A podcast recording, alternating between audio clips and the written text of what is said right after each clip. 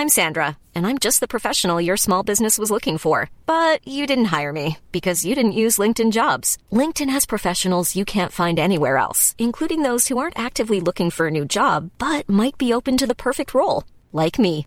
In a given month, over 70% of LinkedIn users don't visit other leading job sites. So if you're not looking on LinkedIn, you'll miss out on great candidates like Sandra. Start hiring professionals like a professional. Post your free job on linkedin.com/people today. Bienvenidos a un nuevo episodio de Kenso, el podcast en el que descubrirás cómo ser efectivo para vivir más feliz. Un podcast de entrevistas a referentes y expertos de éxito para entender qué les hace especiales, cuáles son los hábitos que ponen en práctica para marcar la diferencia y cómo organizar su día a día para alcanzar sus resultados. ¿Alguna vez has sentido que ha llegado el momento de cambiar las cosas o de ayudar a los demás a que lo hagan y no has sabido cómo hacerlo? Ese es el tema principal del programa de esta semana, donde aprenderás cómo facilitar el cambio poniendo en práctica nuevos modelos de trabajo y desarrollarás un aprendizaje con sentido gracias a David Criado. David es facilitador, agente de cambio y el alma de Borpalina, una red de profesionales con el objetivo de transformar la cultura de las organizaciones a través de las personas. Yo soy Jeroen Sánchez, maestro en hacer estiramientos en mis pausas. Y yo, Quique Gonzalo, maestro en cambiar de manera continua. Lo primero, muchísimas gracias por estar con nosotros, David. Muchísimas gracias a vosotros por la invitación, de verdad que sí. Un auténtico placer. Pues si te parece, vamos a ello y vamos casi a los comienzos, porque en tu caso hay una anécdota que yo creo que ha marcado tu vida, que es que nada más nacer estuviste a punto de morir. Y desde entonces te entusiasma la capacidad de superación de las personas. ¿Crees que una experiencia como esta hace que las personas puedan superar todo?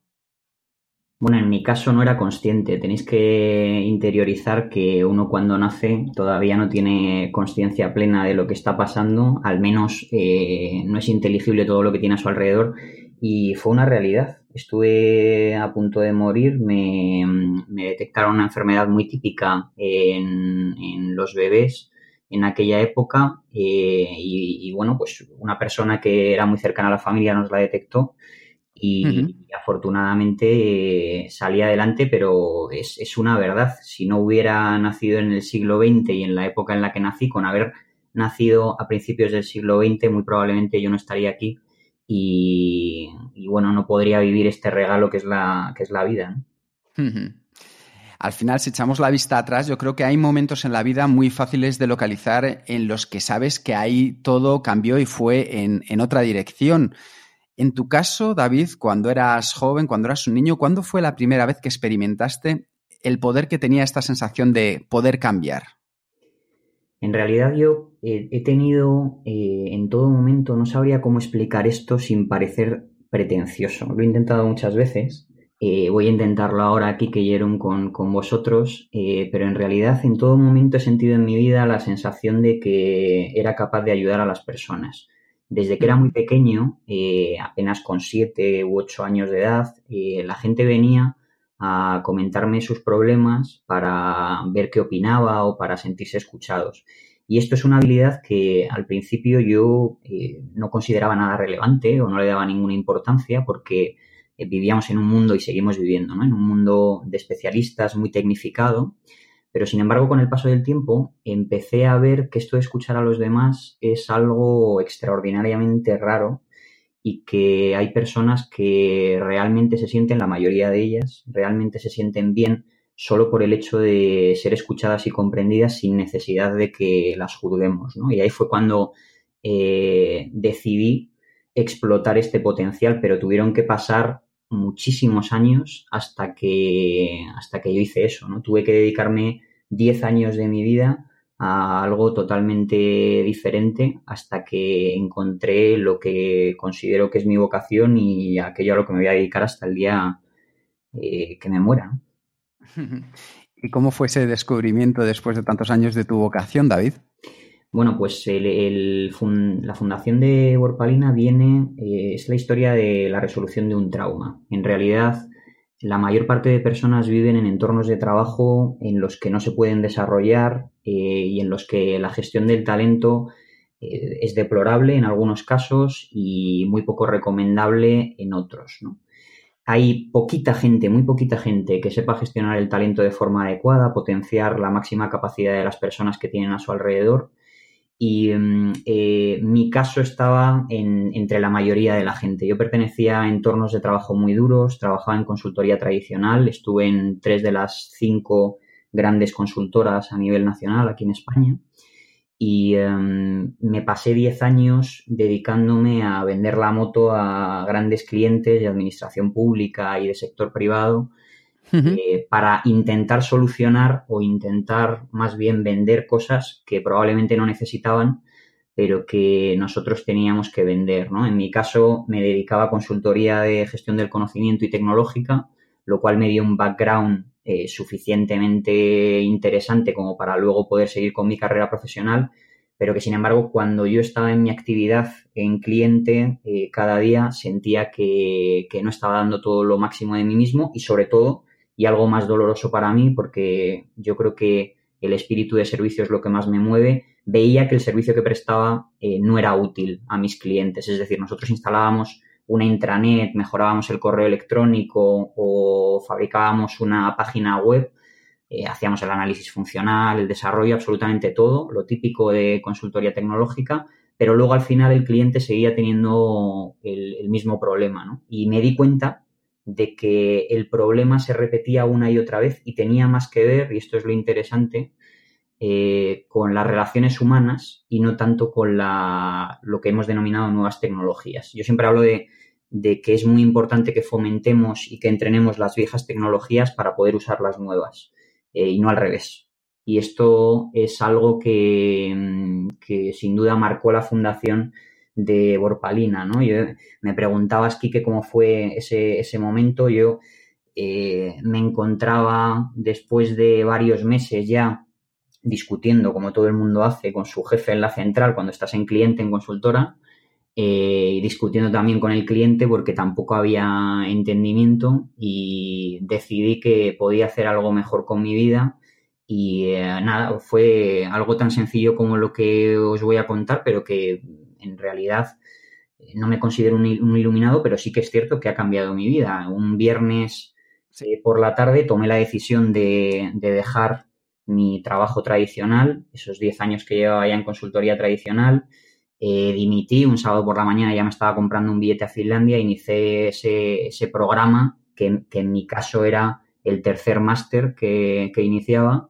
Eh, este programa interesantísimo, Team Academy, que en mi opinión eh, y con todas las reservas que yo pueda tener hacia la metodología, sin duda alguna es la mejor escuela para acompañamiento de equipos que hay ahora mismo en, en el mundo a nivel internacional. Y es un modelo finlandés que trajeron aquí a, España a través de Mondragón Universitatea y que pude disfrutar, esa es la palabra exacta, con, con todos sus, sus bajadas y, con todos sus, picos de, máxima alegría, eh, pero que, que, fue espectacular y que me cambió, ¿no? En realidad, dicen los grandes sabios de Oriente, a los que siempre hemos llamado renunciantes, que para conquistar algo que te gusta, algo que te interesa, algo que realmente te conviene y que necesitas, hace falta renunciar. Y yo en aquella época renuncié a todo. Renuncié pues no solamente a la pareja que tenía, que también lo hice, sino al, al la, la, vida que tenía, tenía un nivel de vida muy elevado fruto del salario que tenía entonces, renuncié a mi trabajo, me lancé y bueno, en mi caso me ha salido bien y la verdad es que una historia realmente interesante. Antes de pasar a la consultoría artesana, como tú muy bien nos estabas contando, David, has trabajado para grandes de las, bueno, pues esas grandes consultoras que todos conocemos a nivel tradicional de este país, antes de ir a, a Borpalina. ¿Qué aprendiste de ellas que todavía a día de hoy continúas aplicando en tu proyecto actual? Bueno, yo diría que lo más importante que te puede aportar la consultoría tradicional, sobre todo la gran consultora, que es del mundo del que yo provenía, eh, es un aprendizaje inmediato. Y es que las grandes empresas, el funcionamiento de las grandes empresas es endogámico.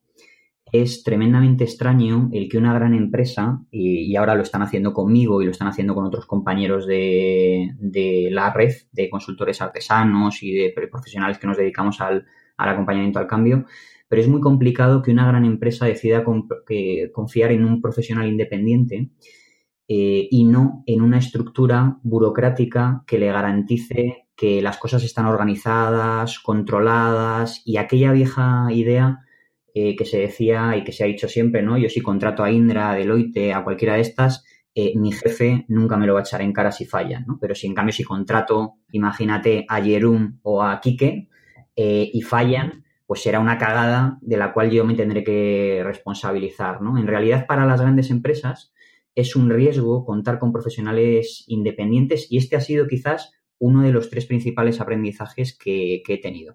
El segundo es que el, mercado del que yo venía, o la forma de trabajar, mejor dicho, de la que yo venía, la gran consultora o la consultora tradicional, eh, creo honestamente que para aquello a lo que yo me dedico eh, está en franca decadencia. Eh, vamos hacia un mundo, lo estamos comentando todos una y otra vez. No por mucho comentarlo deja de ser cierto y quiero recordarlo. Vamos hacia un mundo de, de no match, ¿no? de profesionales independientes que nos movemos mucho, que somos capaces de asociarnos por intereses y por proyectos que nos despierten interés, motivación y pasión y en ese mundo los costes eh, estructurales eh, desaparecen casi por completo, ¿no? Es el caso de Borpalina, pero de cualquier otra firma que podamos conocer también, ¿no? Ese fue el segundo gran aprendizaje, ¿no? Que, provenía de un mundo que se iba, ¿no? El primero fue el de la burocracia y la organización, que les hacía vender mucho y bien. El tamaño sí que importa para la gran empresa, es una de las cosas que, que aprendí. Y el tercer gran aprendizaje eh, tuvo que ver con las personas, que quizás es el más importante de los tres que os voy a contar. El tercer aprendizaje eh, me hizo ser humilde. Veréis, generalmente solemos poner verdes, yo no soy una excepción. A las personas que trabajan en gran consultora, yo he trabajado en gran consultora, a mí me han puesto verde y ahora me toca a mí poner verde, pero eh, al principio lo hice y he dejado de hacerlo porque aprendí una cosa muy interesante. las personas si tienen calidad y si tienen el espíritu adecuado y el talento adecuado, da igual que trabajen en gran empresa o en pequeña empresa. Su valor va a ser diferencial siempre. El caso es que en gran empresa es muchísimo más fácil desaprovechar el gran talento si no se utilizan políticas adecuadas, que es para lo que estoy trabajando ahora con grandes organizaciones. Y, sin embargo, en pequeñas empresas, este aprendizaje eh, fue muy importante para mí, es muchísimo más sencillo eh, el que el talento florezca con muy poco esfuerzo. No digo que generalmente en pequeñas empresas se aproveche más el talento de la gente, digo que con muchísimo menos esfuerzo es más fácil rentabilizar el talento de las personas que en las grandes empresas. Y esto eh, fue un aprendizaje y, sigue siendo ¿eh? un aprendizaje que, marca sin duda cualquiera de las intervenciones que, que realizo.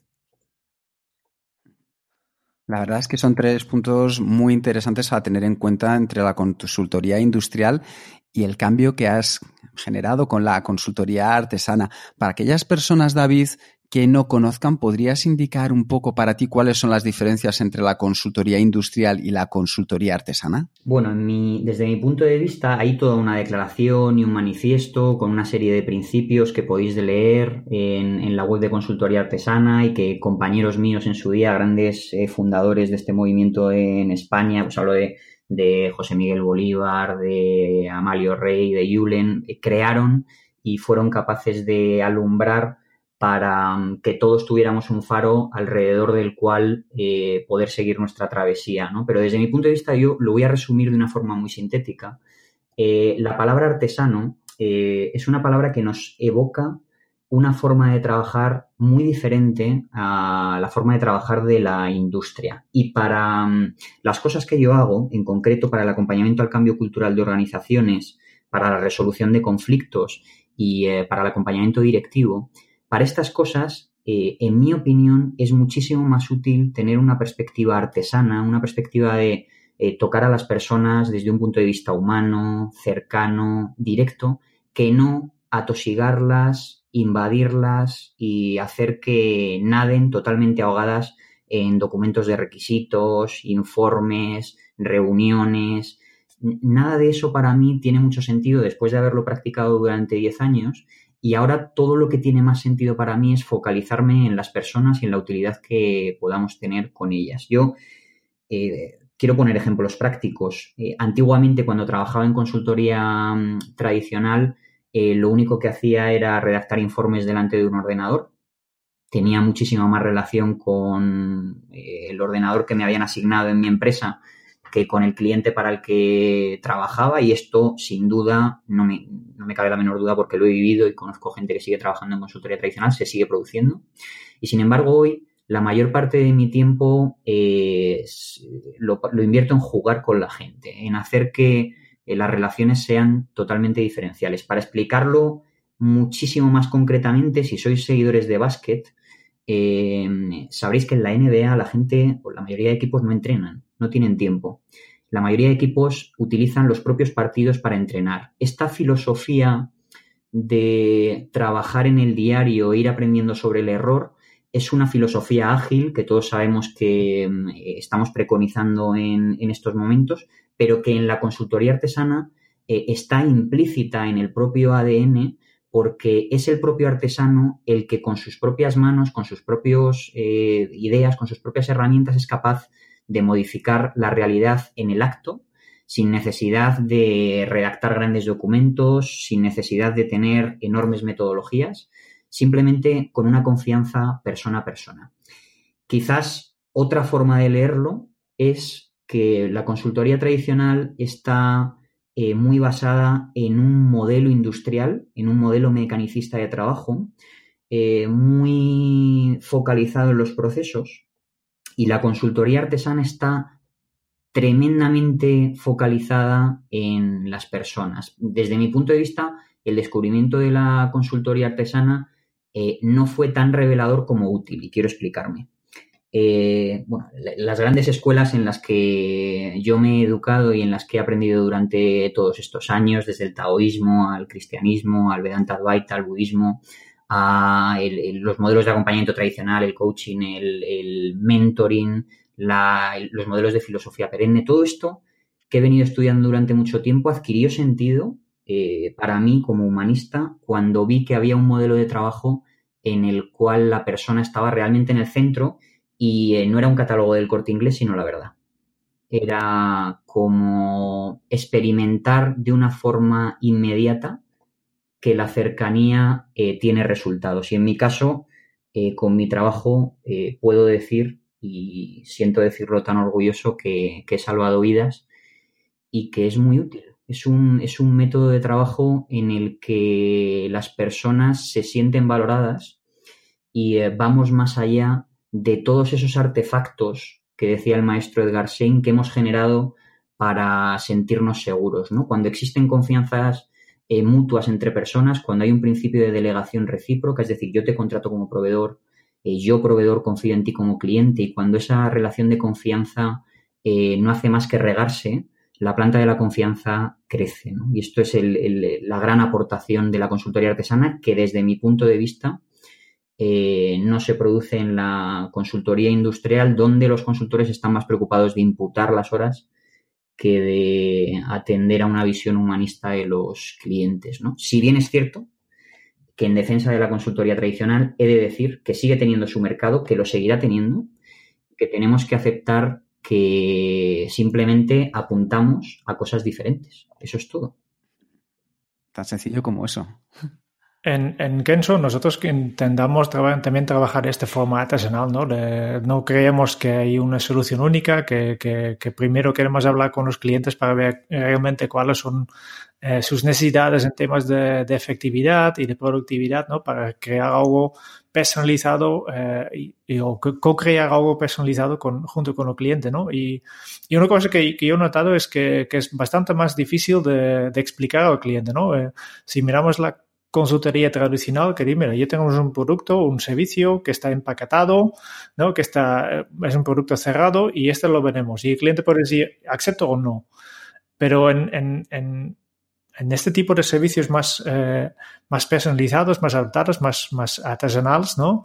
Eh, es mucho más difícil de, explicar qué, qué, es lo que va a recibir el, cliente, ¿no? Y, y cómo, cómo, lo explicas tú en, en, en, este caso. ¿Cómo explicas a un cliente de, de, de, qué vas a hacer y qué vas a conseguir si, si todavía no tienes claro qué es lo que hay que hacer? Pues mira, para mí es muy, es muy fácil porque me he educado en una mentalidad pragmática y con la gran cantidad de defectos que tengo y que mi pareja tiene que soportar todos los días, eh, es tremendamente fácil explicar que las cosas más importantes de nuestra vida no son fáciles de explicar.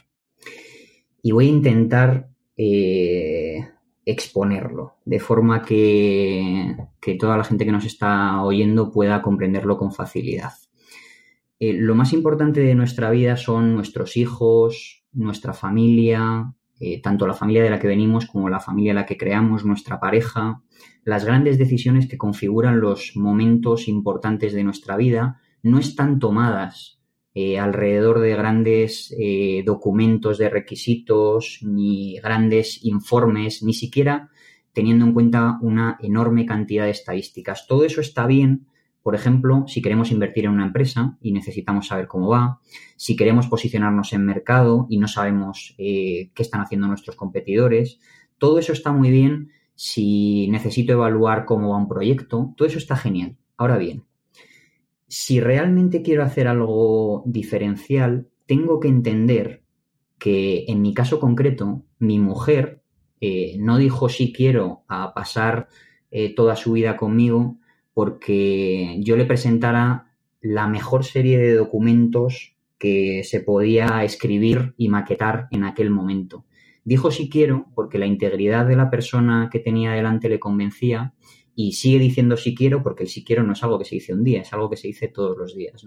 Sigue diciendo si quiero por el tipo de persona que soy. Explicar esto de una forma más sencilla para mí es aún más fácil. Veréis, en una conferencia eh, siempre cuento esto, hace mucho tiempo eh, vino una persona que estaba trabajando en un departamento de innovación y me dijo, David, no sé por qué eh, nuestra innovación no ha salido adelante en, la organización en la que estamos. Y le dije, ¿cómo lo habéis hecho? Y me dijo, nada, pues esto es muy fácil. nos sentamos el equipo de innovación, digo, ¿cuántos son? Me dijo, tres. El director de innovación, dos personas que están en su equipo de innovación y yo. Nos sentamos, eh, dibujamos y escribimos un documento muy bonito llamado planificación o plan de innovación, intentamos implantarlo dentro de la organización, nos encontramos una resistencia atroz y voraz y no pudo llevarse a cabo. Y yo le dije, claro, lógico.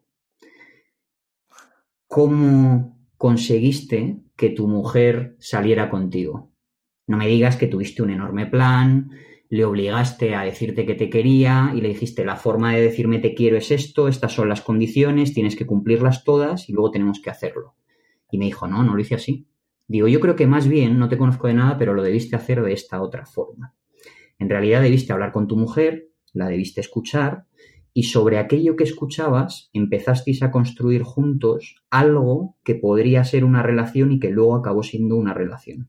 Del mismo modo que hacemos esto con las cosas más importantes de nuestra vida, del mismo modo que educamos a nuestros hijos de forma eh, lenta, dura y dolorosa, de ese, de ese mismo modo es como las cosas pueden salir hacia adelante. Por tanto, cuando viene una gran consultora o cuando te ofrecen una enorme metodología con los pasos tremendamente sistematizados, para esto en concreto del cambio cultural, el cambio estratégico, eh, mi primer consejo es no te lo creas.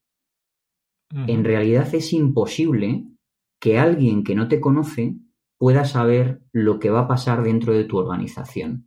Y en realidad, y esta es mi perspectiva eh, humanista más radical, eh, es totalmente imposible que dispongamos de una única metodología para ser aplicada con todas las personas del planeta y con todas las organizaciones del planeta. Antes bien, tengo una práctica bien diferente, que es que cada organización con la que trabajo y cada organización a la que acompaño genera su propio método de trabajo fruto de las sesiones que tenemos y gracias a que considero que las personas con las que trabajo no son niños a los que hay que adoctrinar, sino adultos que pueden contribuir y que pueden formular su realidad.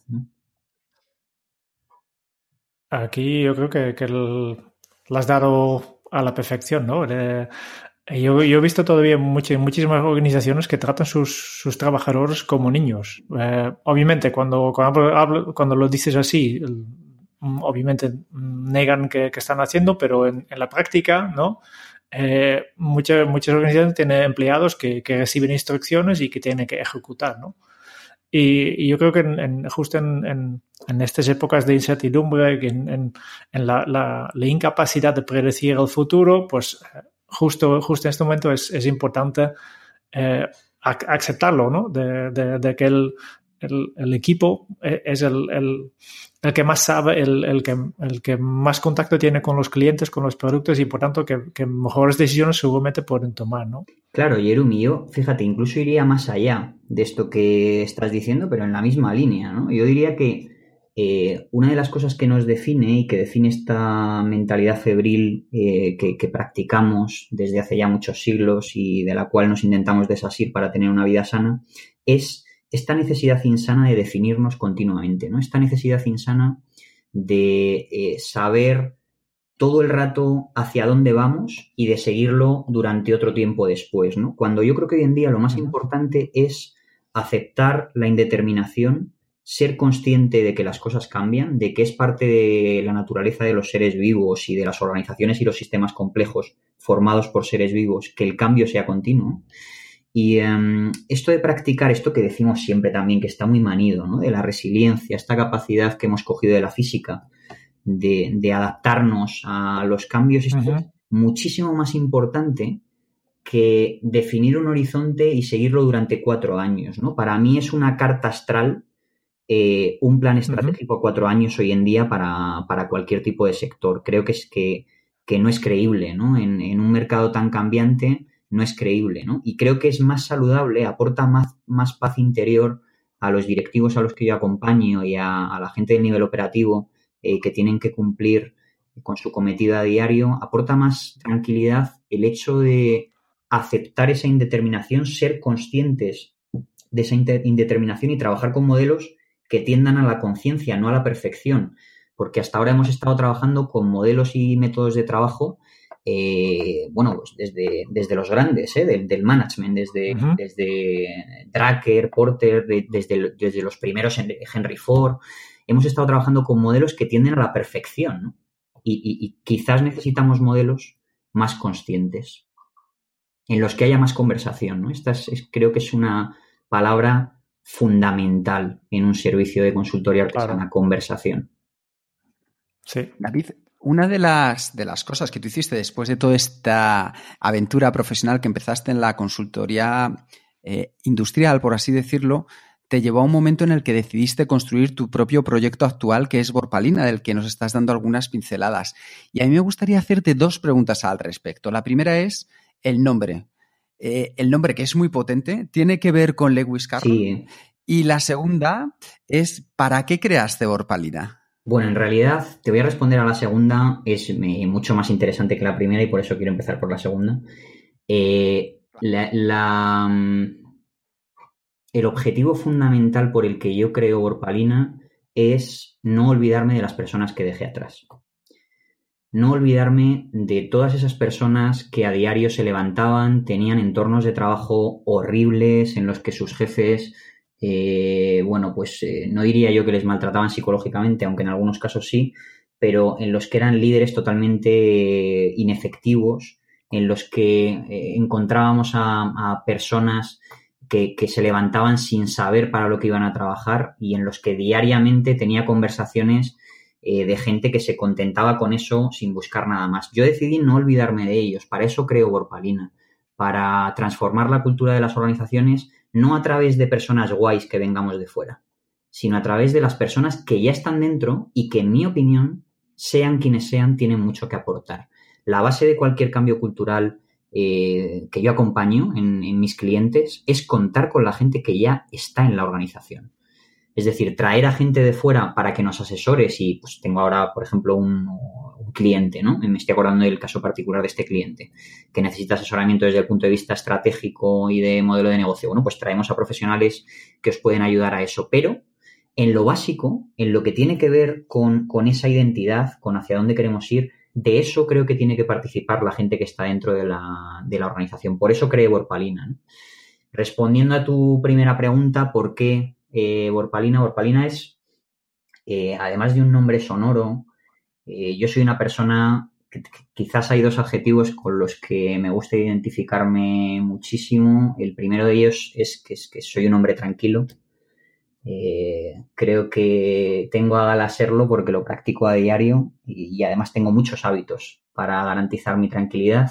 Y el segundo de ellos es que creo que soy algo espiritual y poético, ¿no? Y Borpalina es un nombre con cierta sonoridad que efectivamente, Quique, eh, viene de un maravilloso poema de Luis Carroll, que es uno de mis escritores favoritos. Sabéis que además de eh, un maravilloso escritor que nos hizo mm, soñar a todos con, con, esa realidad diferente al mundo que solemos fabricar en nuestra mente, una realidad eh, más sana, más saludable, donde podemos ser creativos, donde nos relacionamos de forma respetuosa. Además de eso, era matemático y eh, me llamaba mucho la atención la combinación de mm, esas, desde el punto de vista humanista, de, esa persona que sabe aglutinar eh, ese conocimiento doble, ¿no? Eh, que, ahora mismo nos niegan las universidades, por desgracia, que, que, tienden más hacia la especialización y que se están olvidando de que las empresas actualmente ya están demandando perfiles humanistas en sus organizaciones porque necesitan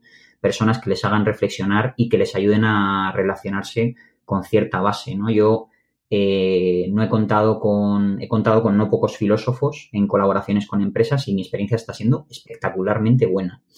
Eh, me, resultaba muy interesante que Luis Carroll tuviera esa perspectiva de las letras, lo que tradicionalmente hemos llamado letras. Yo soy de los antiguos, de Bupico, y tiré por letras y además ciencias, ¿no? Y entonces eh, hay un poema que tiene Luis Carroll eh, en el que se describe una gran bestia que es el Jabberwocky eh, y esa gran bestia es un poema que está escrito, eh, para que lo entienda todo el mundo, en un lenguaje que no existe, pero que ha sido traducido exactamente igual a todos los idiomas del planeta. Lo que quiere decir para mí la significación es que podemos hablar un lenguaje que todos comprendemos, pero que probablemente todavía no existe.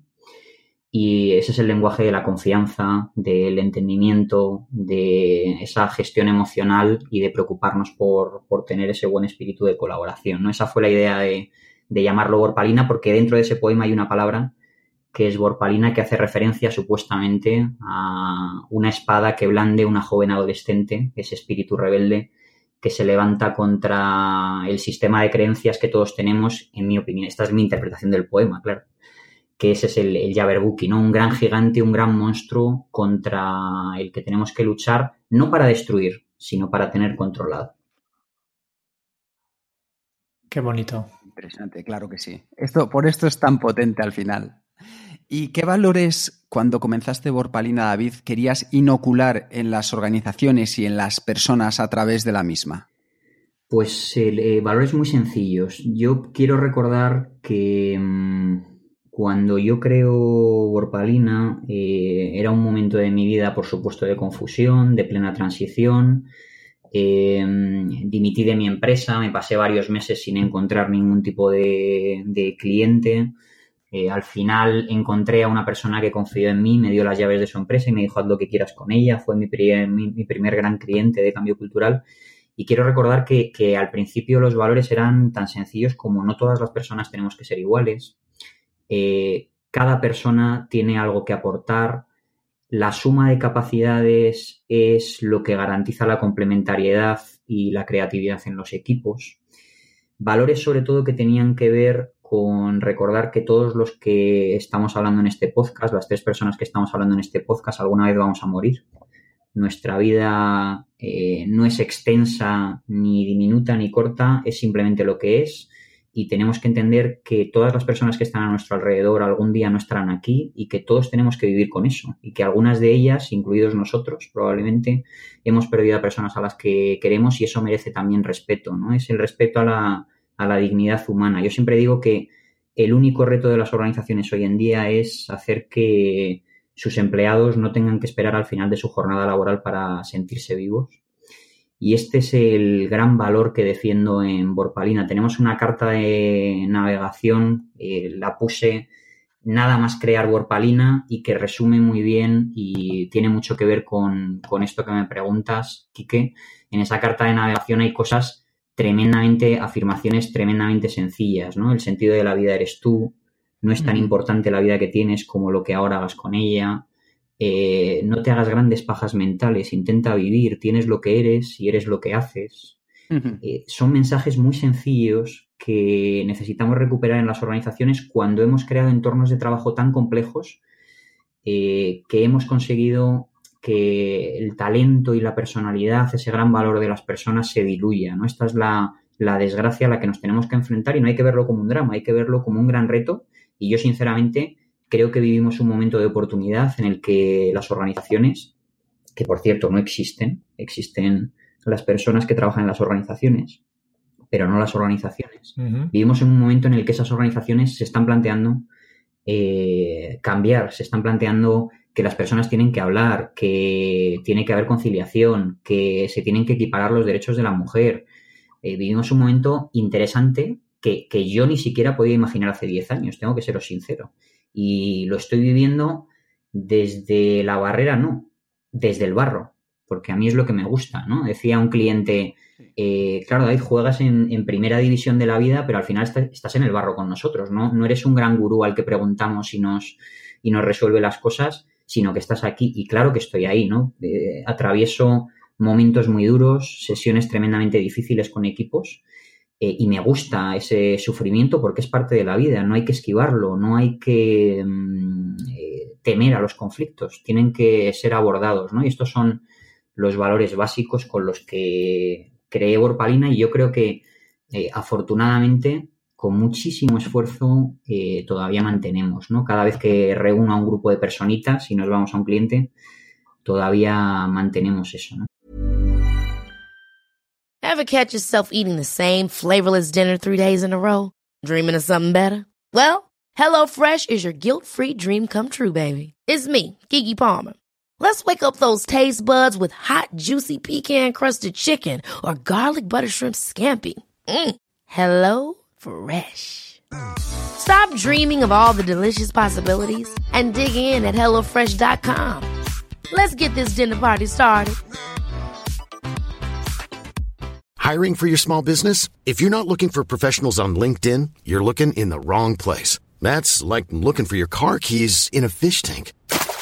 LinkedIn helps you hire professionals you can't find anywhere else, even those who aren't actively searching for a new job but might be open to the perfect role. In a given month, over 70% of LinkedIn users don't even visit other leading job sites. So start looking in the right place. With LinkedIn, you can hire professionals like a professional. Post your free job on linkedin.com slash people today. Genial. Uh, interesante todo esto. Um, Hablas mucho de, personas, de trabajar con personas, de cambiar personas, eh, pero yo creo que procesos de cambio son muy complejos, ¿no? y, seguramente eh, no existe, pero me gustaría saber de ti, ¿cuál es el secreto para cambiar a las personas de un equipo? Bueno, no, eh, no hay secreto porque no se pueden cambiar a las personas, Jerón. Quizás esta es la respuesta más corta que te han dado, pero voy a tratar de ampliarla un poco. Eh, hay un gran maestro, un gran compañero al que, al que respeto y todos deberíamos respetar mucho, que es Eugenio Molini, que siempre le recuerdo, eh, no es la persona que enunció esta oración que os voy a comentar. Esta oración viene de, grandes escuelas eh, espirituales de Oriente, pero nadie cambia si no quiere. Esto que acabo de decir, tenéis que creerme, no lo interiorizamos la mayor parte de nuestro tiempo. Generalmente nuestro ego es tan desmesurado que consideramos que las personas que tenemos delante tienen que cambiar. Veréis, mi acompañamiento al cambio cultural, eh, mi trabajo con los equipos no consiste en cambiar a las personas. Consiste en intentar generar en ellos, y de esto Jerome y Kike sabéis muchísimo más que yo, generar hábitos que les resulten saludables y que les ayuden a establecer un proceso de reflexión a través del cual ellos, en su, ámbito interno e individual, decidan o no si quieren cambiar. Esto es lo tremendamente complejo de mi trabajo, que hay un alto componente de éxito que no depende de mí. Y esto lo explico siempre a los clientes cuando empiezo a trabajar con ellos por dos cosas, por no ir de guay y por no engañarles, que hay muchas personas que acuden a los clientes y les dicen, yo sí que puedo cambiar la cultura de tu organización. Yo les digo, yo no sé si puedo cambiar la cultura de, mi, de tu organización, contrátame si quieres para probarlo, pero no lo sé. De hecho, hay una estadística, y siempre la recuerdo, del Katzenbach eh, Center. Katzenbach es uno de los eh, grandes pensadores del, management y os cuento todo lo que tiene que decir acerca de equipos y, cambio. Y eh, fruto de haber hecho una encuesta a todos los clientes con los que habían trabajado, llegaron a la conclusión de que el 50% aproximado, 50% de los proyectos de cambio cultural que se emprenden no salen adelante tal cual fueron diseñados y el, y el otro 50% eh, sí salen adelante. O sea que es como echar una moneda al aire, es casi eh, una cuestión de azar. ¿no? ¿Cómo he logrado superar esto? Jerón, pues la única forma que he tenido de superar esto es lavarme las manos. Es decir, hacer responsables a las personas de la organización de su cambio y no a mí. Es decir, si ellos me ven como un consultor que viene a resolverles la vida, ya la hemos cagado. En cambio, si ellos son capaces de darse cuenta de cuál es su responsabilidad diaria, lo que los ingleses llaman el accountability, ¿no? Mi responsabilidad individual y mi responsabilidad respecto al resto. Si ellos son capaces de ver eso, de practicarlo y de llevarlo hacia adelante, tranquilo que saldrán adelante. Las cosas saldrán mejor o peor eh, o distintas de lo que lo habíamos planificado, pero eso para mí no tiene ninguna importancia. Los planes para mí no son importantes. Lo importante es el medio. El, fin no garantiza la buena persona o el buen profesional. Para mí lo que garantiza el buen profesional, la buena empresa, es el medio por el que consigue las cosas. Eso es lo que marca realmente la diferencia tanto en los empleados como en los clientes que puede tener. Y em, esto es lo que yo hago. Lo que yo hago es respetar que cada persona decida si quiere cambiar o no, y esto también lo hago en los acompañamientos individuales, que también tengo. Eh, y luego, si la persona quiere cambiar y está dispuesta a ello, eh, oye, pues la ayudo todo lo más que puedo, pero esto siento deciros, chicos, sé que es una gran decepción, pero no tengo la, la varita mágica. Tendréis que entrevistar al mago Pop para encontrar esa, esa forma de cambiar a las personas, porque yo no sé, no tengo ni idea. Y, directamente para romper otro, otro mito que, existe, eh, ¿este cambio cultural se puede hacer en un mes? No, ni de coña. No, es, es eh, tremendamente imposible, diría. Iba a decir acojonantemente, pero me voy a quedar con tremendamente imposible. Yo creo que es un el, el cambio cultural de una organización. Mis proyectos duran como mínimo dos años. Eh, y, no importa el tamaño de la empresa porque un proceso de cambio cultural eh, tiene un componente relacional y emocional, que es lo que yo más trabajo, importantísimo, en el cual las personas, pues eso, tienen que responsabilizarse de su propio trabajo, tienen que conocerse, tienen que aflorar el conflicto, lo tienen que trabajar, tienen que exponer lo que realmente quieren y todo eso tarda tiempo. Y en este proceso de dos años, mínimo, repito, eh, hacemos una gran cantidad de cosas. Tenemos sesiones periódicas, tengo conversaciones en las que la gente me llama, está viendo, se está quedando la oficina, le, hay alguien que se ha querido tirar por la ventana, eh, cosas de este tipo, ¿no? Y entonces tenemos que trabajar con ello. Eh, no pasa nada, no pasa absolutamente nada. Hay cosas que, que, son parte del proceso. Los procesos de cambio cultural, por ejemplo, por hablar de lo que más duele, eh, los cargos suelen cambiar, se suele mover a gente, esto es normal en todo proceso de transformación. Y a mí me gusta hablar de transición, me gusta hablar de transición porque creo que vivimos en una región del planeta en la que hace bien poquito, eh, unas pocas décadas, hemos vivido un proceso de transición que si bien no ha sido perfecto, como no nos cansamos de ver en los telediarios, ha sido el mejor posible para que todos los que estamos vivos podamos vivir en paz, cosa que es extrañamente rara en la historia de España y que nos ha habilitado a tener niveles de vida muy por encima de la media. Pertenecemos al 5% de la población mundial en cuanto a riqueza, economía y condiciones. Es algo que se nos suele olvidar, pero que yo, eh, que me dedico a viajar mucho por el planeta, por, pura afición y por, por, fomentar también mi tranquilidad de espíritu, no me canso de ver comparativamente. Entonces, eh, me gusta hablar de transición porque nosotros ya vivimos un proceso que tenemos que tener muy en cuenta y hay que recordar que nuestro proceso de transición tuvo varios intentos de golpe de Estado, un golpe de Estado, eh, se movieron muchas sillas, la cosa no fue fácil. Bueno, pues todo eso, utilizando esa metáfora, eh, es lo que pasa en las organizaciones, lo que suele pasar, pero al final tenemos un Estado de Derecho sólido, tenemos una sociedad en la que vas por la carretera y nadie te asalta o te pega un tiro.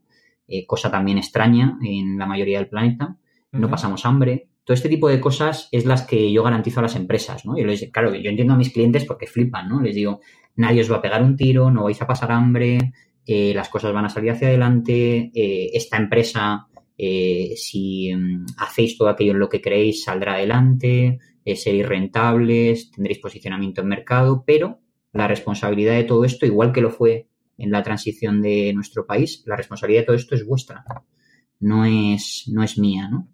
Ya, imaginaos, por acabar con la metáfora, que en nuestro proceso de transición los políticos hubieran querido una democracia y nadie en la sociedad eh, la estuviera demandando, ¿no? Pues ya os digo yo lo que hubiera durado eso, ya tenemos experiencia en nuestra historia de lo que hubiera durado y eh, lo mismo pasa en las organizaciones, ¿no? Es, hay, hay muchos directivos que quieren pegar golpes de Estado y yo siempre les invito a no hacerlo. Les invito a contar con el voto de la gente. El voto hoy vale más que muchísimas veces, vale más el voto que la palabra, ¿no? Esto de yo estoy con la empresa, esta, gente que te dice somos una familia, o yo estoy con la empresa, o eh, creo realmente en lo que hacemos, eso vale menos que votar todos los días por la empresa y, y dar todo lo que crees que puedes dar, ¿no?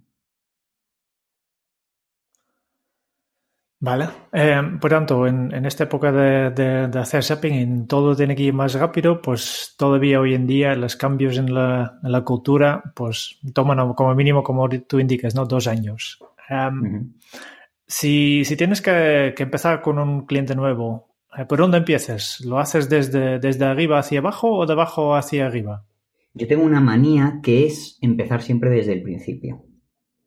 Y esto es una manía que, no se comprende muy bien, pero voy a explicarla.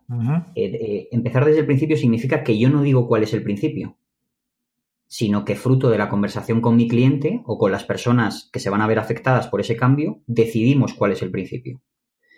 Y esto a veces, respondiendo a tu pregunta de forma directa, es de arriba a abajo, pero la mayor parte del tiempo es de abajo arriba, Jerón. Generalmente en los procesos de cambio cultural son procesos en los que se toca esa propia identidad de la organización y esa identidad la tienen que definir aquellos que trabajan sobre ella. Muy bien. Em, estaba antes ya has mencionado tu, tu cátedra de navegación, que básicamente son estas frases eh, eh, interesantes y yo creo que, todo el mundo, o, menos yo, yo me he podido identificar mucho con esto y he visto una cosa que, me, ha parecido curioso, que es no te tomes muy en serio. ¿Tú crees que las organizaciones son demasiado serios? Bueno, esto es, esto es una preguntaza, Jerón. Creo sinceramente que somos un muermo. Nos falta muchísimo sentido del humor. De verdad que, que hacemos de todo un drama y no es tan importante. De verdad que, siempre lo explico, ¿no? En el peor de los casos, todos los que estáis delante de mí os vais a quedar sin trabajo. Y en el peor de los casos, en el peor de los casos, vais a tardar, lo dicen las estadísticas, con vuestra formación y en el sector en el que os movéis, menos de un año, año y medio en encontrarlo. ¿Cuál es el problema? ¿Por qué estamos tan dramatizados? ¿Por qué nos gusta tanto esa tragicomedia griega? ¿no? ¿Por qué somos capaces de practicar tanto el teatro del siglo de oro en nuestras organizaciones? ¿no? Siempre llamamos al honor, ¿no? Siempre llamamos a nuestra identidad o la idea que nosotros tenemos de empresa, ¿no? Bueno, cambiemos todo eso.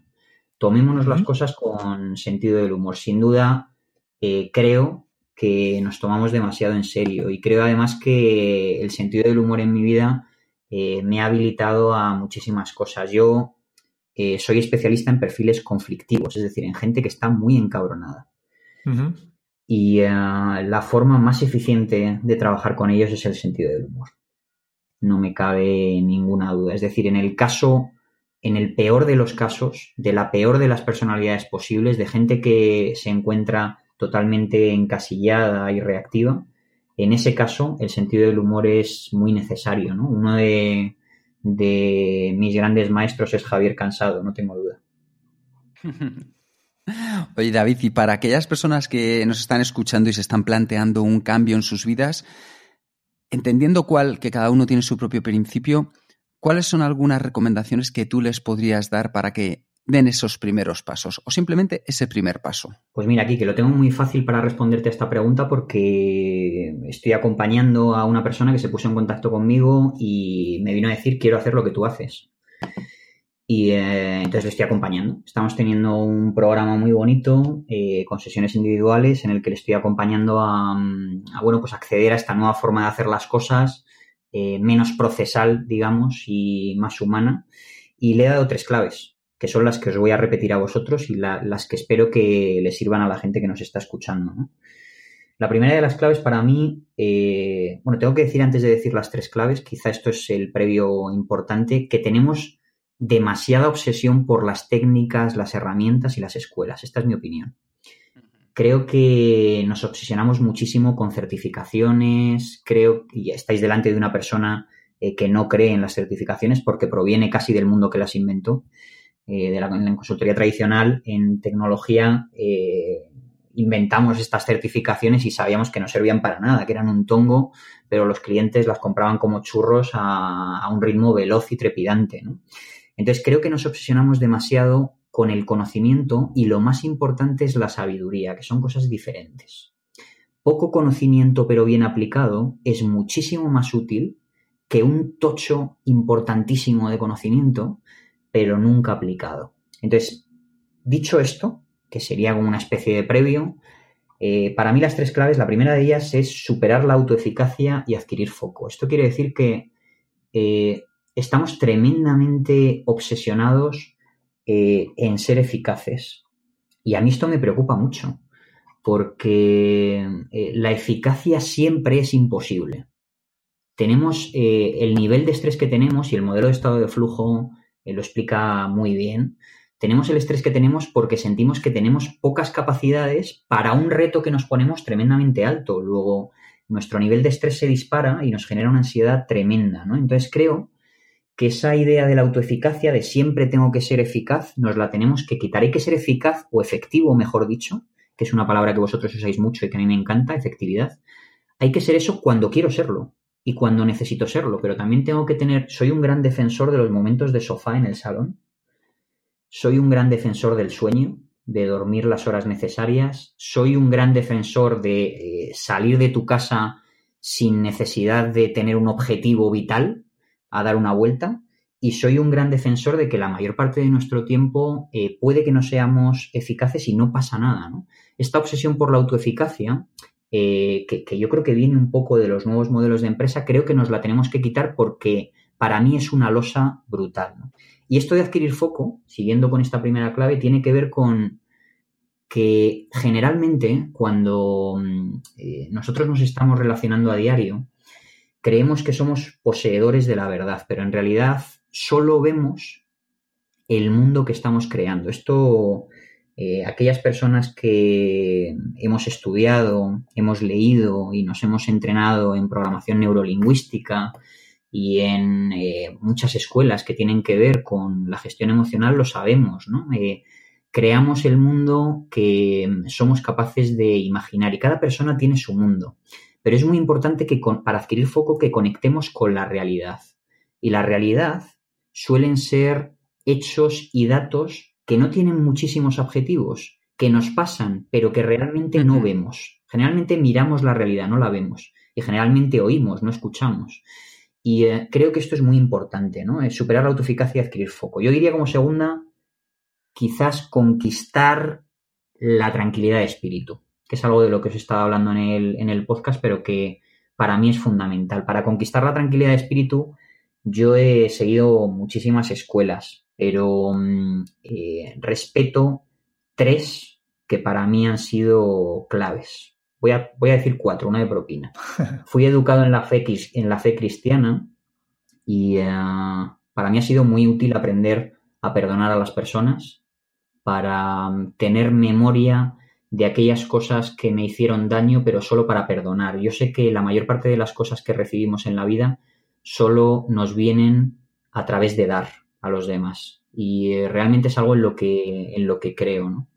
Eso es lo que me enseñó el cristianismo. Creo en otra gran escuela, eh, Vedanta Advaita, la he comentado antes, que para mí ha sido fundamental y que me ayudó muchísimo a, ver esa diferencia entre lo que tenía en mi mente, lo que fabricaba mi mente y lo que era la vida de verdad, ¿no? Que es, que es una esencia tremenda. Creo muchísimo en el estoicismo, que es una filosofía que tiene cientos de años y que tiene máximos exponentes en Epícteto, en el emperador Marco, Aurelio, en gente que mm, eh, vivió de una forma admirable como Séneca, ¿no? Creo en el estoicismo porque es una forma de vivir la vida muy pragmática, en la que se diferencia muy claramente aquellas cosas que son tu responsabilidad y aquellas cosas que no lo son. Y esto a mí me ha ayudado mucho a, mm, adquirir ese foco que comentaba eh, en la primera clave. ¿no? Y por último, eh, y cómo no, para mí ha sido fundamental siempre que, que me veáis en persona, veréis que tengo un rosario en mi, en mi muñeca izquierda porque para mí el, budismo ha sido fundamental. Creo que la escuela budista y, más en concreto la escuela mahayana para mí han sido la, corriente, la vertiente mahayana para mí han sido fundamentales, ¿no? Y todos los viajes que he hecho por el mundo me han enseñado que, es una forma de entender eh, nuestra humanidad y nuestra presencia en el mundo tremendamente sostenible y respetuosa y a mí me ha ayudado bastante, si bien es cierto que no podría considerarme por completo budista, me queda muchísimo por llegar a eso, pero sí que es verdad que, en eso tengo mi foco. ¿no? Después de superar autoeficacia y adquirir foco y después de conquistar la tranquilidad de espíritu, yo os diría ya, y ahora sí que llega la menos importante de todas, que es adquirir técnicas, modelos y teorías eh, y estudiarlos. Esta para mí es la menos importante, pero es útil.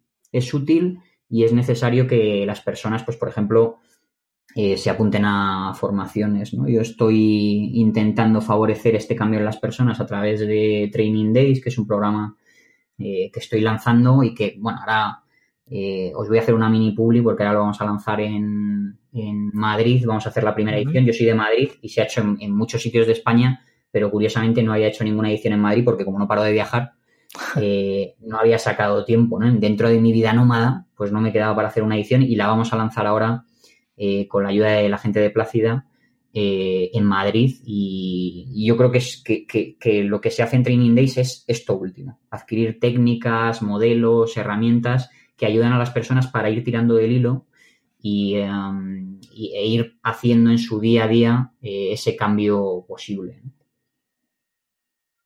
Estas tres serían mis claves, que son las que les di a esta persona cuando empezamos el acompañamiento. Como ya he dicho antes, eh, tenemos una serie de preguntas que hacemos con todos los invitados de este podcast, que los oyentes eh, habituales ya saben cuáles son, pero estamos muy interesados en conocer tus, respuestas. Por tanto, vamos allá. Eh, otra vez, ya, me he mencionado alguna vez con Quique, ¿no? creo que necesitamos aquí una melodía, ¿no? Para realmente anunciar este, esta sección de podcast. Pero vamos allá. Primera pregunta. ¿Cuál es tu lema bueno, yo voy a elegir eh, el primero de los lemas, que es el sentido de la vida eres tú. Muy bien. Y, de aquí también supongo que de tu carta de navegación puedes sacar la respuesta para la segunda pregunta, que es ¿cómo se titularía tu biografía? Ama a los demás y todo lo importante llegará. Muy bien. ¿Cuál es el libro que más has regalado? Uf, me lo pones difícil. Aquí me lo pones difícil, Jerome. Eh, he regalado muchísimo un, por, fomentar eh, el espíritu de la gente que hacemos cosas aquí. He regalado muchísimo un libro que se llama Ecología Emocional de Jaume Solé y de María Mercé Conangla, eh, que es un libro que resume toda una forma de entender las relaciones humanas, bueno, pues bastante compendiada y muy bien resumida. ¿no? quizás me quedaría con este, pero uno de los libros más importantes de mi vida eh, es Meditaciones de Marco Aurelio. Y quizás el otro eh, libro importante sería Yo soy eso de Nisargadatta. Yo creo que son tres libros, el primero más técnico, el segundo muy filosófico y el tercero muy espiritual, que yo podría recomendar. Sé que me dijiste uno, pero como siempre, eh, tengo que deciros que soy tremendamente bibliófilo. Yo estudié, es algo que la gente no sabe, pero estudié para ser, mis primeros estudios universitarios fueron para ser bibliotecario. Amo los libros y me encanta el conocimiento, por lo tanto te he tenido que dar tres, Jerome. Vale, ya, sabemos que, te gusta romper las reglas. ¿eh? ¿A quién te gustaría o te hubiera gustado conocer? Uf, muchísima gente. Me pienso ahora en George Bernard Shaw, el, gran, eh, el, gran autor de teatro, gran intelectual. Pienso ahora también en Bertrand Russell, el gran intelectual eh, pacifista. Pienso en una de mis grandes influencias, eh, Gandhi, con, con, su autobiografía que leí hace muchísimos años. Pienso quizás en las tres personas que han sido más importantes en mi vida desde el punto de vista intelectual, Sócrates, Jesús y Buda. Y me hubiera gustado conocer también a una persona que nunca existió y que es un personaje literario, se llama Don Quijote. Y eh, para mí hubiera sido un placer tomarme unas cañas con él y desvariar todo lo posible. Una buena lista. ¿Cuál es tu posesión más preciada? Yo mismo, yo creo que es complicado decir esto, pero hace poco cuando estuve viajando eh, hice una expedición en Papúa y bueno, digamos que estuve a punto de morir, vamos a dejarlo ahí. Y, eh, justo cuando estaba en esa situación eh, no pensé en ninguna posesión salvo en el hecho de que iba a dejar de estar vivo. Entonces yo creo que eh, hasta hace muy pocos años, yo diría que hasta hace unos siete años, yo no me poseía a mí mismo, sino que me poseían las cosas que yo hacía. Y eh, creo que no tengo nada más valioso eh, en cuanto a posesiones que yo mismo y por supuesto la mujer que tengo a mi lado es, de bandera, es una cosa espectacular. Muy bien. ¿Qué canción pones a todo volumen para subir el ánimo? Hay una canción de los Stones que em, dice literalmente eh, no puedes conseguir todo lo que quieres, pero si esperas el tiempo adecuado eh, puedes obtener todo lo que necesitas. Y me parece una genial canción. Genial. Cuando, cuando, has comenzado a hablar de los Stones, ya me salía esta canción en la cabeza. Seguramente que, ya, ¿Ah, me ya, me, ya, me, ha quedado un poco, tal vez, una idea de, de, cómo eres tú y quién eres tú, ¿no? De, Qué todas las canciones. Curioso. No me acuerdo ahora cómo se llama la canción, pero, pero es una canción que escucho de vez en cuando y que me, me parece, bueno, para mí los, los mm. eh, Stones son grandes intelectuales del siglo XX. You can't always get what you want. ¿Cuál ha sido la pregunta más interesante que te han hecho? Bueno, la pregunta más interesante que me han hecho es ¿quién eres tú? Yo generalmente cuando conozco a la gente tengo un proyecto que se llama Hombre Blanco que durará 30 años, ya llevo 15 y es un proyecto en el que hago tres preguntas a, a las personas, ¿no? ¿Cuál es tu historia? ¿Qué te hace feliz? ¿Y qué te gustaría hacer antes de morir? En eso se basa el proyecto. Y llevo haciendo esta pregunta una vez a la semana más o menos a personas desconocidas durante todos estos años, lo cual me ha permitido ampliar mi red de contactos y caerle bien a mucha gente, eh, casi sin, forzarlo mucho. Y eh, cuando yo hago estas preguntas, eh, la gente me dice, oye, mucha gente me dice, oye, está bien, te he respondido a todo esto, que yo también le respondo, claro, para, estar en, justa reciprocidad, Pero me dicen, ¿quién eres tú? ¿no? Y a mí me parece una pregunta tremendamente interesante que deberíamos hacernos cada vez que nos levantamos por la mañana. Muy bien. ¿Qué se te viene a la cabeza cuando piensas en la felicidad? Para mí la felicidad no es una emoción, sino una consecuencia, es una elección vital. La felicidad no es la alegría. La alegría eh, es una emoción, una pulsión eh, a partir de la alegría nosotros podemos fabricar el sentimiento de gozo, pero para mí la felicidad es esfuerzo y trabajo duro por ser feliz. Es decir, no, esto no consiste en creer o no en la felicidad, sino en trabajar o no para ser feliz. Muy, bien, muy bien. ¿Qué película volverías a ver cada año? Pues soy, soy un friki del mundo cinematográfico eh, a mí hay una, una película que, dos películas, digamos, que yo adoro, que, son, eh, no son nada intelectuales. ¿eh? Son, eh, la primera de ellas es ET, me, parece una película fascinante. La segunda de ellas es Los Goonies, que yo creo que nos marcó a toda una generación, quedamos totalmente traumatizados cuando vimos aparecer el barco en aquella caverna.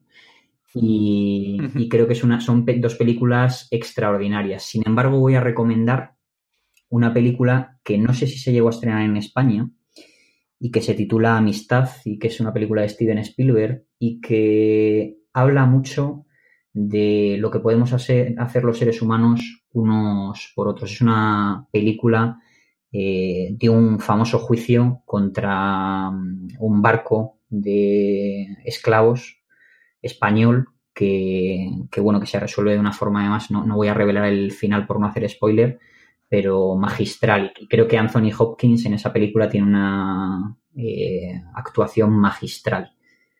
Y después se me ocurren muchas, ¿eh? se me ocurre, por ejemplo, soy un gran amante de la historia norteamericana, bueno, y de la historia española y europea, pero se me ocurre, por ejemplo, Lincoln. Lincoln es una pregunta, una película espectacular, eh, una película en la que se nos ofrece eh, a una de las personas que yo más admiro, que es Abraham Lincoln, y, en ella se ve claramente, bueno, pues cómo la actitud y tu forma de relacionarte con los demás puede determinar a una nación entera. Bueno, añadiros a la lista de películas para ver, o volver a ver, ¿no? Y ya para terminar, la última pregunta. Si tuvieras que dejar un mensaje en una cápsula para tu yo del futuro, ¿qué le dirías? Pues le diría... Hay otra oración en, en la carta de navegación que dice no hables de tu vida, deja que ella hable de ti, que me parece interesante. Le pondría eso y eh, le, haría una pregunta. Le diría, ¿te acuerdas de mí? para que, para que intentara reflexionar sobre, sobre todo lo que ha vivido durante estos años y, y, todo lo que ha podido evolucionar tanto para adelante como para atrás, ¿no? Que puede pasar de todo. Perfecto. Vale, esta ha sido la última pregunta eh, y con este ya vamos terminando. Hemos aprendido un montón de cosas de ti, David, eh, demasiados casi, pero una hora. Em, y por eso eh, tenemos a la disposición de nuestros oyentes el servicio de Kike de, resumidor de, entrevistas. Y mientras estás hablando durante una hora, David, el Kike ha estado tomando notas y ahora mismo nos hace un breve resumen de todo lo que hemos podido aprender. Genial. En este tiempo que hemos compartido con David, nos ha descubierto una historia maravillosa, la de un hombre tranquilo, con un toque espiritual y poético, que buscó crear su propio destino. ¿Y qué hace que su historia sea tan especial? Pues que es la de una vocación que nació a través de la resolución de un trauma como punto de partida, con un hilo conductor común a lo largo de la misma, la capacidad de ayudar a las personas a escucharles sin necesidad de ser juzgados y haciéndoles sus propios protagonistas. David comenzó en la consultoría tradicional donde descubrió que el tamaño sí que importaba, que era un entorno que estaba llegando a su fin y que el talento florecía con mayor esfuerzo. Traspasó la frontera hacia la consultoría artesana y con una idea siempre en mente, la de conquistar a aquellos a los que habían tenido que renunciar. Y David renunció, renunció a todo. Su objetivo al dar el paso a Borpalina ha sido no olvidarse de las personas que están en ese mundo y que todavía tienen mucho que aportar. Pasó a focalizarse en las personas, incluso salvando vidas, al generar confianza. Cambió broncas con clientes por construir relaciones de confianza, a trabajar en el momento y a mejorar sobre el propio error. Quitó importancia al fin para dársela al medio que utilizas durante la transición. Una historia donde el entorno que nos delimita es la necesidad de definirnos de manera continua, cuando lo más importante en verdad es aceptar que las cosas cambian porque es parte de nuestra propia naturaleza. Y esta capacidad de resiliencia es más saludable y aporta mayor paz interior. Un modelo más consciente donde se fomenta un espacio de mayor conversación, donde la palabra vale más que el voto. Y como toda buena historia, la de David cuenta con un final fantástico el de tu propio cambio. Un proceso que comienza desde el principio, el principio que tú mismo definas, con tres ideas que ha compartido con nosotros y un pensamiento siempre en mente. Poco conocimiento, pero bien aplicado. Estas tres ideas para que comiences son la de superar la autoeficacia y adquirir foco, la segunda es la de conquistar la tranquilidad de espíritu y la tercera y última la de adquirir técnicas, modelos, teorías y estudiarlos. Y ahora, ahora ha llegado tu momento, porque el sentido de la vida eres tú. Muchísimas gracias David por tu tiempo, ha sido un auténtico placer poder compartirlo. Muchísimas gracias a vosotros, chicos, para mí también ha sido un placer. Y muchas gracias también a todos los oyentes de este podcast por escucharnos si te ha gustado, por favor, deja tu reseña de 5 estrellas en el podcast en iTunes o en iBox para ayudarnos a llegar a más oyentes. Y si quieres conocer más sobre Kenso y cómo podemos ayudarte a mejorar en tu día a día, puedes visitar nuestra web en kenso.es. Te esperamos en el próximo episodio del podcast de Kenso, donde Jerún y yo buscaremos más pistas sobre cómo ser efectivo para vivir más feliz. Y hasta entonces es un buen momento para poner en práctica un hábito Kenso. Pregúntate cada mañana, ¿quién eres tú? Hasta dentro de muy pronto. Chao.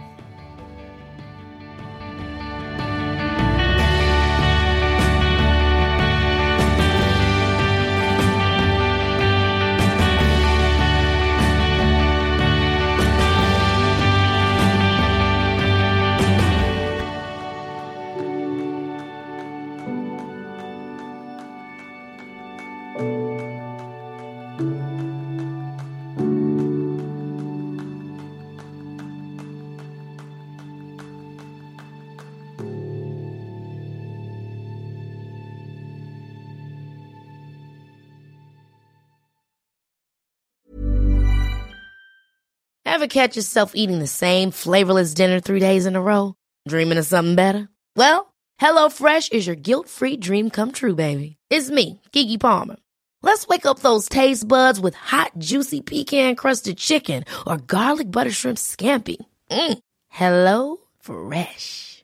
Stop dreaming of all the delicious possibilities and dig in at HelloFresh.com. Let's get this dinner party started.